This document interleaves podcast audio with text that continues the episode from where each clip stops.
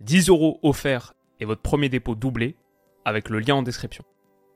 Les amis, bienvenue, j'espère que vous allez tous très bien, très content de vous retrouver pour cette nouvelle vidéo et pour une nouvelle semaine de football qu'on va commencer par un petit récap du week-end. Comme d'habitude, pour récapituler tout ce qui s'est produit sur ce superbe week-end de foot, et ça a été un week-end assez riche aussi sur la chaîne, avec 4 vidéos entre vendredi soir et hier soir, dont celle-ci que je vous conseille particulièrement et que vous avez particulièrement aimé, 99,7% de pouces bleus pour l'analyse euh, technique et tactique de Tottenham, c'est euh, le meilleur ratio depuis la longue vidéo sur Carles Puyol il y a quelques semaines, donc euh, merci beaucoup pour ça. On va faire comme d'habitude, procéder championnat par championnat, revenir sur les événements marquants et sur tous les matchs qui personnellement m'ont interpellé. Ça commence en première ligue comme d'habitude avec un petit point sur Chelsea-Luton. Après un nul contre Liverpool et une défaite malheureuse slash douloureuse à West Ham semaine dernière, bah là c'était une belle opportunité contre Luton pour que Chelsea aille chercher sa première victoire. Ils l'ont fait, notamment grâce à un super but exploit individuel de Raheem doublé au bout d'une très très belle action, superbe centre de Malo Gusto cette fois, mais alors que dire de cette passe de Raheem Sterling, un bijou, il a fait un match extraordinaire. Pour le premier but de Nicolas Jackson, je l'ai tweeté, ces deux-là ensemble, ça marche vraiment pas mal. Il y a un truc qui se crée entre les deux, une belle alchimie, c'est très complémentaire, et je vous prépare une vidéo justement sur Nico Jackson qui je pense sortira demain, parce qu'il m'intéresse énormément, son histoire à Chelsea m'intéresse beaucoup, cette équipe je vais dire, me plaît pas mal sur ce que je vois depuis le début de saison, donc euh, rendez-vous demain pour ça. Mais sinon, ouais, ça c'était un des talking points. Sinon, Malo Gusto, j'ai trouvé qu'il était pas mal aussi, au-delà de sa passe décisive. Plutôt menaçant dans le couloir, peut-être le digne remplaçant de Rhys James qui va rater encore quelques semaines. C'est un des trucs que je retiendrai de ce match. Et peut-être aussi le début d'une série de victoires pour Chelsea, donc la première cette saison en Première Ligue. Mais derrière, il y a un match de League Cup, bah, mercredi contre Wimbledon, sinon Nottingham Forest, Bournemouth. Bon, Aston Villa, c'est pas évident, mais Fulham, Burnley. Potentiellement, Chelsea prend 4 victoires sur les 5 prochains matchs de Première Ligue et devient un net net concurrent pour le top 4, voire un poil plus, on va en discuter très vite. Brighton-West Ham, c'était un autre match, première défaite de la saison pour Brighton, lourde défaite 3-1, avec des buts de Ward-Prowse, de Bowen, tout en touché, splendide, euh, Antonio pas mal non plus. Mais le MVP du match, pour moi, c'est clairement Alphonse Areola, qui a fait une rencontre extraordinaire dans les buts, parade après parade. Finalement, comme contre Chelsea la semaine dernière, West Ham s'impose à nouveau 3-1 contre un gros morceau, et encore une fois, avec moins de 25% du ballon. C'était 24% de position contre Chelsea, 22 là contre Brighton. C'est une équipe qui est vraiment très très spéciale ce West Ham. Ils ont quelques grosses qualités, on peut pas nier. Sur coup de pied arrêté avec la patte de Ward Prowse forcément. En contre, avec des gars comme Bowen, comme Michael Antonio, ils ont quelques sacrés joueurs de ballon. Lucas Paqueta qui vraisemblablement va rester. Et en plus, et en plus, Mohamed Koudous qui arrive, c'est officiel depuis ce week-end pour 40-45 millions. Il y a deux trois gars, mais je pense que dans un match où ils prennent le premier but, ça va être compliqué pour eux. Voilà, mais je vais dire mon prono là, ce West Ham, j'ai vu leurs deux matchs contre Chelsea. Non, j'ai pas vu contre Brighton, mais j'ai vu de longues séquences. Ils m'ont jamais vraiment convaincu et je vais dire que tu sors de deux victoires là, 3-1 contre deux gros morceaux Chelsea et Brighton. Euh, perso, je suis beaucoup beaucoup plus optimiste pour les saisons de Chelsea et de Brighton que pour celles de West Ham. Je pense, je fais un petit prono là, euh, un peu risqué de début de saison. Je pense que West Ham ça va s'écrouler, ça va faire faute pas et pas grand chose.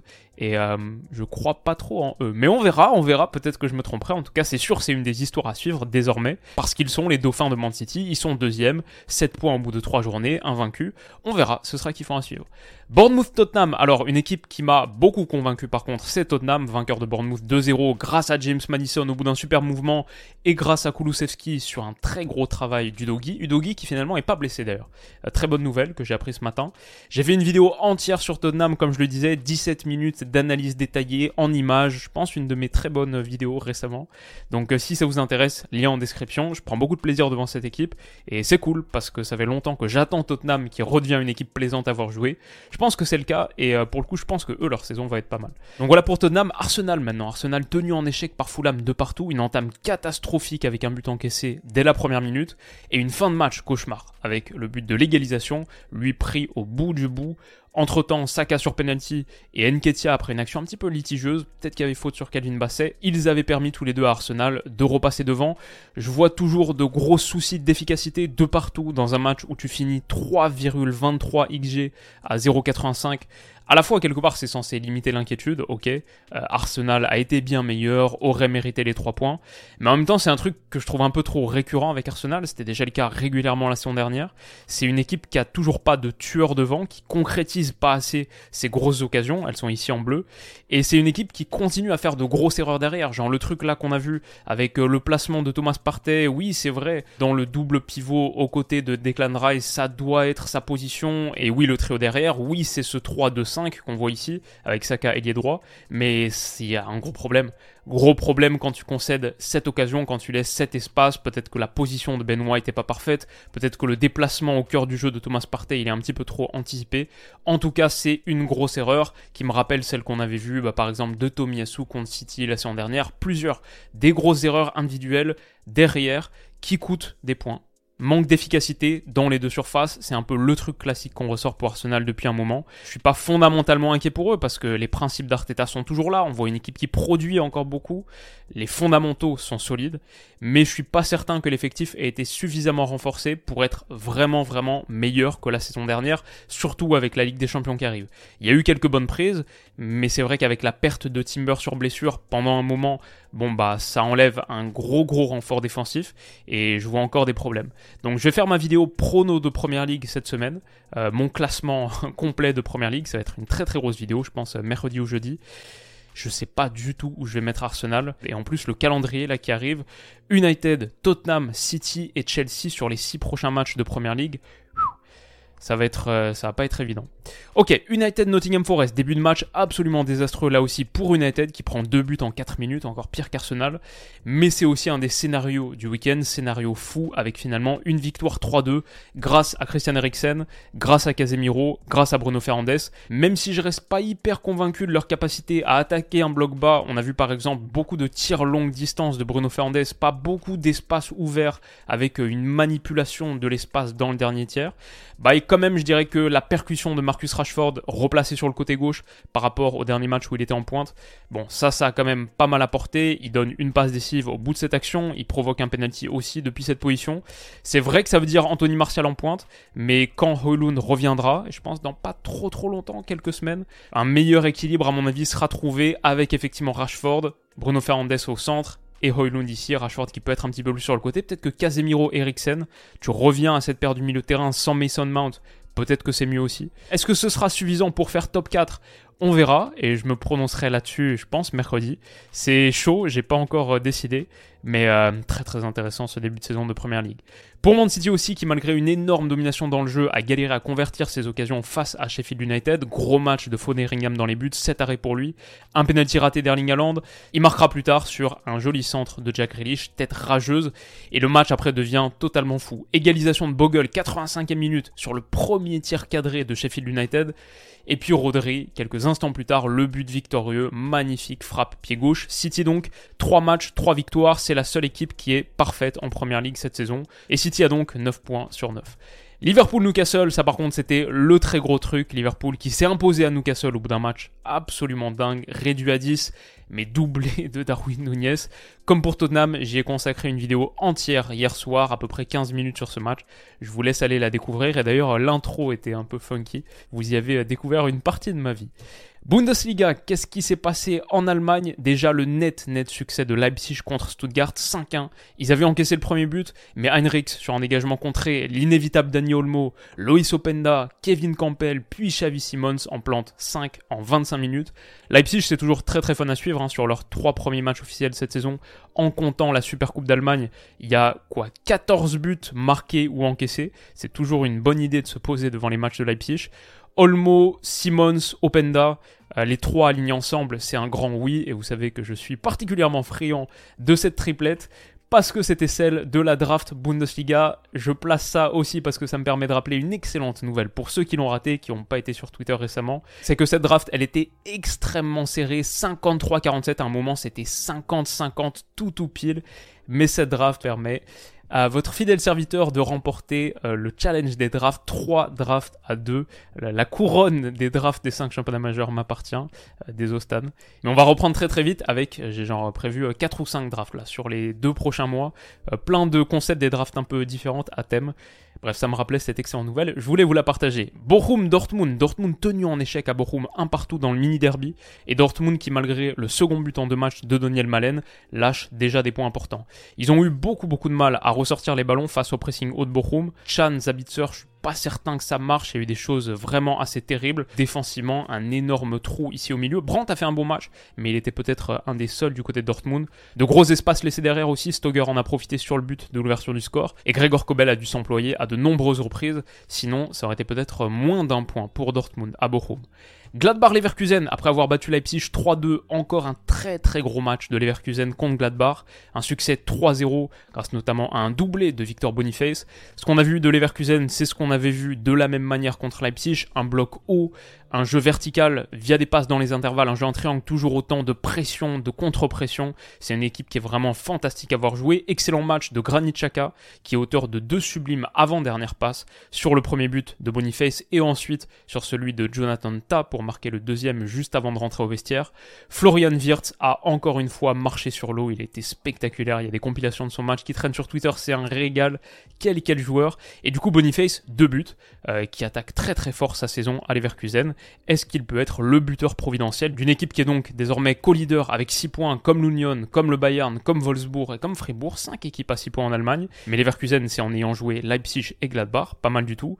Et dans 3 semaines, quatrième journée de Bundesliga, il se déplace à l'Allianz Arena, Bayern Leverkusen, cochez ce match sur vos calendriers. À ne rater sous aucun prétexte, s'il y a peut-être un match à voir sur ce début de saison de Bundesliga, c'est celui-ci. Et on l'analysera parce que ce Leverkusen de Xabi Alonso, ça va être chaud. Et ça va être chaud face à ce Bayern qui a enchaîné avec une deuxième victoire en deux matchs. Pas le plus gros match du Bayern, mais 3-1 et un doublé d'Harry Superbe finition sur le deuxième, au bout d'un bon travail d'Alfonso Davies.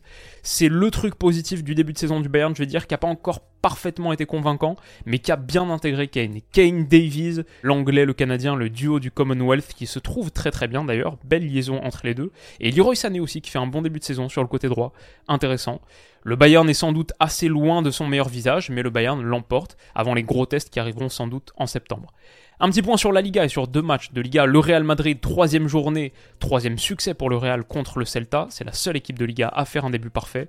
Kepa était titulaire pour la première fois dans les buts et on avait Kamavinga aussi qui remplaçait Kroos par rapport au match contre Almeria semaine dernière. C'était pas facile pour le Real, le Celta a eu quelques grosses grosses occasions comme ici, euh, comme là encore et Rodrigo a raté un penalty mais l'homme providentiel Jude Bellingham était là évidemment, encore un but pour lui, le Real s'impose 1-0, ça fait 4 buts et une passe D pour Jude Bellingham en 3 petites journées de Liga, c'est totalement dingue. Il est toujours aussi omniprésent dans le jeu du Real, toujours autant une menace dans le dos, dans la profondeur, son but c'est un vrai but d'avant-centre. Je vais vous faire une vidéo détaillée sur son impact, comme pour celle de Nico Jackson qui arrive demain. Jude Bellingham, bientôt il y aura un truc vraiment complet, la Minia est déjà prête et euh, plusieurs éléments déjà prêts parce qu'il faut vraiment se pencher sur le début de saison de Bellingham, donc ça arrive très très vite. En attendant, le Real Madrid, c'est la seule équipe de Liga à faire le perfect, le 3 sur 3, 9 points, 6 buts marqués, un seul encaissé. Et pourtant, et pourtant, malgré ce très bon début de saison comptable, chaque semaine, je suis un petit peu plus inquiet pour le Real Madrid. Ancelotti a dit que le recrutement était terminé, donc vraisemblablement, il n'y a pas de Bappé, il n'y a pas de prise supplémentaire au poste d'avant-centre. Benzema ne sera pas remplacé, ou en tout cas il l'est par Bellingham, mais est-ce que ça peut vraiment tenir toute la saison? Courtois s'est fait les ligaments croisés, Eder Militao, longue absence aussi, et hier, au bout de 10 minutes, Vinicius s'est blessé. Ça c'est la très grosse mauvaise nouvelle pour le Real ce week-end. Vinicius sorti sur blessure au bout de 10 minutes, et j'ai checké les infos ce matin, apparemment c'est plus grave que prévu. Minimum 4 semaines d'absence, potentiellement jusqu'à 6. En vrai, c'est assez chaud. Le Barça, alors le Barça, c'était chaud pour eux aussi, match totalement dingue hier après-midi à la Ceramica, une victoire 4-3, ils menaient 2-0 au bout de 15 minutes grâce à des buts de Gavi et de Frankie, mais ils se font renverser 3-2, Foyt à la 26e, Sorloth juste avant la mi-temps, magnifique action collective, et Alex Beina au retour des vestiaires, incroyable, encore plus dingue, puisque le Barça l'emporte finalement 4-3 grâce à des buts de Ferran Torres et de Robert Lewandowski. Grâce à ce succès, heureusement pour eux, le Barça reste dans la roue du Real Madrid. Ils prennent pas 4 longueurs ou 5 longueurs de retard. Ils sont plus qu'à 2 petits points. Et on peut noter aussi la très bonne entrée de Ferran Torres. Je pense que ça, c'est parmi les takeaways de la soirée. La très bonne entrée de Ferran Torres qui va peut-être ressusciter sa carrière catalane. Surtout que Lewandowski, c'est pas top top en ce moment. Mais évidemment, évidemment, si on doit parler d'une chose, la chose à retenir de ce match, évidemment, c'est la Yamal. La Yamal, seulement la deuxième titularisation de sa vie en professionnel. Euh, il a quoi 16 ans, 1 mois, 15 jours, un truc comme ça. Deuxième titularisation de sa vie en pro, MVP. Exceptionnelle partie une passe D, euh, touche deux fois les montants, dont la deuxième qui amène le but de l'égalisation, le but de la victoire pardon, de Robert Lewandowski. Euh, trois dribbles réussis sur trois tentés, omniprésent, danger permanent, des centres dangereux exceptionnel match de la Yamal. Si vous voulez en savoir un petit peu plus sur le profil technique que vous avez raté les dernières semaines autour de la Yamal, j'ai consacré une vidéo. Après son match de pré-saison contre Tottenham, on revenait sur ses caractéristiques. Pouvait-il être la solution d'un Barça amputé désormais d'Ousmane Dembélé? Bon, chaque week-end semble apporter la même réponse. Serie A, un petit tour en Serie A et du côté de la Juve qui avait bien démarré à Udine semaine dernière, moins bien ce week-end contre le Bologne de Thiago Motta, ouverture du score de Luis Ferguson, Vlaovic réplique à 10 minutes de la fin d'une superbe tête décroisée au point de pénalty, magnifique geste de buteur, mais c'est seulement un nul un partout, déjà des points perdus par la Juve. Il y a quand même une bonne nouvelle, c'est le retour de Paul Pogba sur le terrain qui même en n'étant pas à 100% a montré qu'il était nettement nettement au-dessus, capable de débloquer des matchs à lui tout seul. La Juve en a tellement tellement besoin est-ce qu'il pourra enchaîner? C'est la vraie question. Mais son retour, pour moi, c'est l'enseignement du week-end côté Turin. Naples, alors Naples enchaîne sans problème, une nette victoire 2-0 contre Sassuolo. Ozymen a ouvert le score sur penalty, Di Lorenzo a marqué le deuxième. Je retiens de ce match Ozymen capo canonnière en titre la saison passée, euh, qui est déjà à 3 buts en deux journées de Serie A, et je retiens l'impact immédiat de Kvara, qui revenait de blessure, qui quelques minutes après son entrée en jeu, à l'heure de jeu, donne une passe D, ouais, au bout de 180-240 secondes, départ parfait pour lui et pour Naples, qui est donc co-leader de Serie A en compagnie en compagnie de l'AC Milan qui a donné le match le plus intéressant de ce week-end, je trouve, forcément, en explosant le Torino 4-1, un doublé de Giroud sur penalty. Théo Hernandez, magnifique petit piqué, servi par Rafael Leao dans un petit espace. Pulisic avait ouvert le score en marquant déjà son second but de la saison en Serie A. Alors ce match, je l'ai vu en entier, je l'ai rattrapé quelques heures après sa conclusion. Mon analyse, c'est que c'est très intéressant. Ce, cet AC Milan très intéressant parce que c'était pas facile de jouer contre le Torino d'Ivan Juric. Ça presse très fort ce Torino-là, et du coup la configuration de match a pas vraiment permis de voir peut-être moi ce que j'attendais, c'est-à-dire euh, Milan face à un bloc bas, avec de la possession haute, dominateur sur de longues séquences, etc. On n'a pas trop vu ça dans ce match. Bon, on a vu des choses euh, intéressantes par contre sur la phase de relance, avec euh, Maignan à la hauteur de son défenseur central, Théo Hernandez très très haut et central dans ce qu'on voit quasiment de partout en Europe désormais. Euh, la mode de Guardiola d'avoir ce latéral vraiment au cœur du jeu, parfois double, comme avec Postecoglou qui met Pedro Porro et Dessini Udogi à l'intérieur. Là, c'était soit Théo Hernandez, soit Calabria. Là, c'est pas lui en l'occurrence, c'est Krunic. Mais voilà, on a eu des phases de relance intéressantes de l'AC Milan. On a eu aussi une équipe qui a eu du mal à se sortir de sa moitié de terrain en général. C'était pas facile contre ce Torino-là, mais du coup, si on n'a pas vu l'AC Milan avec beaucoup de possession haute, ce qu'on a vu, c'est l'AC Milan attaquer le grand espace. Et ça, par contre, euh, ils l'ont très bien fait. Et en vrai, c'est peut-être ça l'histoire de l'AC Milan cette saison. L'histoire tactique de l'AC Milan cette saison. Comment est-ce qu'ils peuvent attaquer le grand espace? Spoiler, euh, pas mal. Il y a toujours euh, Théo Hernandez et Rafael Leao, donc il y a toujours cette proposition dans la verticalité sur le côté gauche, mais désormais, en ajoutant Pulisic là à la main et en ajoutant Ruben Loftus-Cheek aussi, Loftus-Cheek passeur pour Pulisic buteur sur l'ouverture du score, bah avec ces deux gars-là, ils ont une capacité de projection désormais aussi sur le côté droit que je trouve extraordinaire. On l'a vu à plusieurs reprises, Loftus-Cheek, sa domination physique, je pense qu'en Serie A, ça risque de faire de très très gros dégâts, ça c'est sur une action où encore une fois, il peut se projeter en ayant pris le dessus sur son vis-à-vis. La en transition en général, ça a été très très intéressant aussi via Tijani Reinders qui là peut se projeter sur un contrôle orienté, lancer Raphaël Leao dans la profondeur, et c'est très menaçant parce qu'il y a des joueurs qui suivent, Reinders lui-même, mais aussi Pulisic de l'autre côté. Franchement, l'AC Milan, c'est une équipe que j'ai trouvé euh, électrique ce week-end, et c'est sans doute leur force principale. Pulisic en pleine forme, en pleine possession de ses moyens, techniquement juste, capable de se retourner comme ça et d'aller percuter plein axe, de faire de très très grosses différences. Euh, Younous Moussa aussi, quand il réussit à faire ça, je me dis euh, ouais pas mal.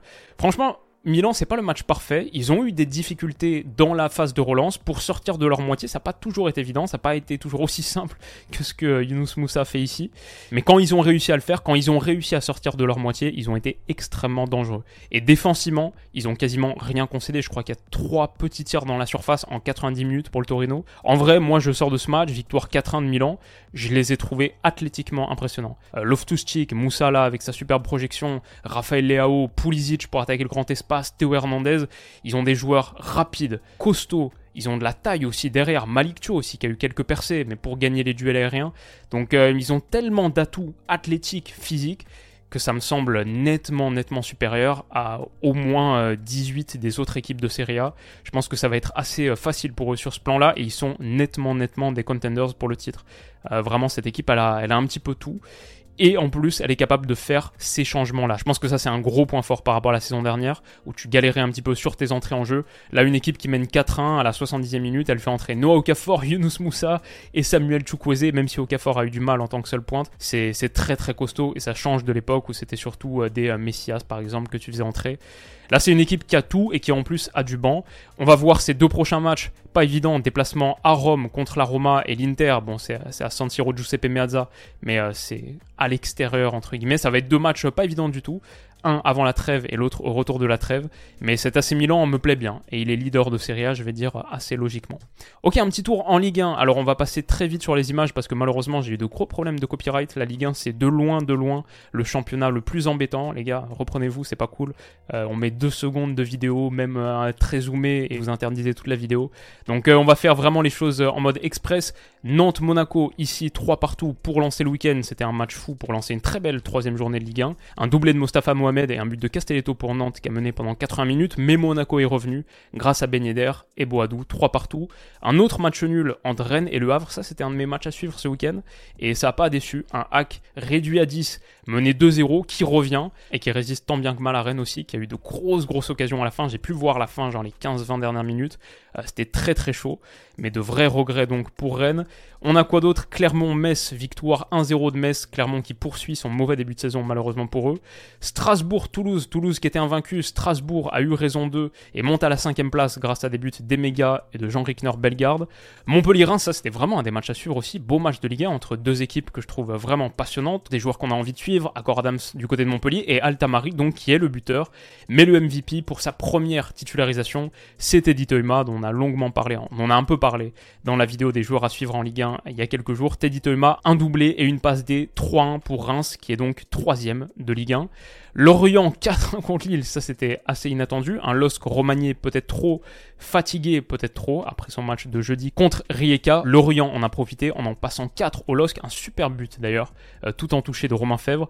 Lorient est toujours invaincu donc en ayant joué qui? Paris, Nice et Lille, pas mal comme début de saison. OM Brest, c'était un match au sommet entre l'OM et Brest. Ils sont où là? Victoire 2-0 des Marseillais pour monter à la seconde place. Début de Beba et Ismail Assar. On a Nice OL ici. Le moins de choses en dit sur ce match, le mieux c'est. Un super super match pour boucler le week-end avec seulement un tir cadré de l'Olympique lyonnais, 0,26 XG.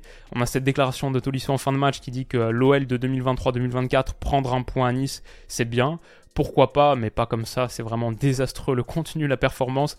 Il n'y a pas grand chose à dire et l'OL rassure pas beaucoup avant de recevoir Paris dimanche prochain dans ce qui va être euh, un sacré match pour nous, ça va être costaud. D'autant plus difficile que le PSG a nettement battu Lens, doublé de Kylian Mbappé, un but pour ouvrir le score de Marco Asensio. J'ai fait une vidéo de 20 minutes à la suite du match euh, samedi soir à minuit, longue longue analyse de ce PSG New Look que j'aime bien et je détaille les raisons pourquoi en vidéo. Donc si ça vous plaît, si ça vous intéresse, n'hésitez pas à aller checker ça. Et pour parler rapidement des quelques matchs qui arrivent sur cette séquence sponsorisée par mes amis de Widamax, le PSV Eindhoven contre les Glasgow Rangers, je pense qu'ils vont nettement, nettement l'emporter pour se qualifier pour la Ligue des Champions. C'était deux partout à l'aller, mais ce PSV là de Peter Boss, je les trouve vraiment, vraiment pas mal. Bakayoko, Sangaré, entre autres, très belle équipe et je pense qu'ils vont faire le job contre les Rangers. Sinon, week-end prochain, on a quelques gros matchs. AS Rome, Milan AC, c'est vendredi soir ça. Bon, en vrai, je pense que l'AC Milan va le faire. Contre la Roma de Mourinho, je pense qu'ils ont les qualités pour, ils sont à l'extérieur, donc leur cote est intéressante. En Angleterre, on a plusieurs matchs cool, mais on a surtout, surtout Liverpool, Aston Villa, Arsenal, United à l'Emirates. Il y aura une vidéo sur ce match, bien sûr.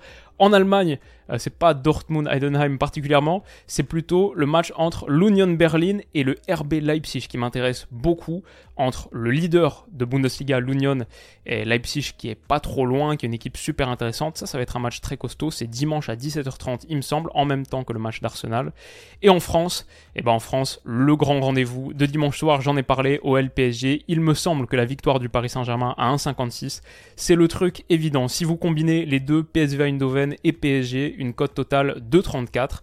Si vous souhaitez vous inscrire sur Winamax, vous pouvez le faire avec le lien qui est en description. Il débloque un bonus de bienvenue spécial qui fait que votre premier dépôt est instantanément doublé en pari gratuit. Le minimum à mettre c'est 15, donc si vous mettez 15, ça devient 30 euros. Et vous recevez aussi instantanément 10 euros en cash. Votre premier dépôt de 15 euros devient 40 euros si vous utilisez le lien en description qui me rémunère aussi à chaque utilisation. Donc c'est un bon moyen de soutenir la chaîne si vous le souhaitez et si vous avez déjà prévu de vous inscrire sur Winamax. Mais si vous le faites, sachez que c'est interdit aux mineurs, totalement réservé aux majeurs, que ça reste assez rare je trouve, de gagner au paris sportif. La plupart du temps, on perd. Faites attention, mettez plutôt des petites sommes, les avertissements classiques, comme vous le savez. Et ça conclut ce récap du week-end, qui a été extrêmement riche mais peut-être pas autant que la semaine qui arrive. Demain, je vous ai dit, analyse complète sur Nico Jackson. Mercredi, mon classement complet de Première Ligue, mes pronos de Première Ligue, ça va être une immense vidéo. Et jeudi, on fait le live pour assister ensemble au tirage au sort de la Ligue des Champions. Le tirage est à 18h, donc je pense qu'on partira en live vers 17h, on fera quelques petits trucs sympas avant, avant de découvrir donc le tirage au sort des Coupes d'Europe. J'en ferai aussi une petite vidéo. Le foot reprend, reprend très fort sur la chaîne aussi. J'espère que ça vous plaît. Prenez soin de vous les amis, passez une excellente, excellente semaine, et on se dit à bientôt. Bisous.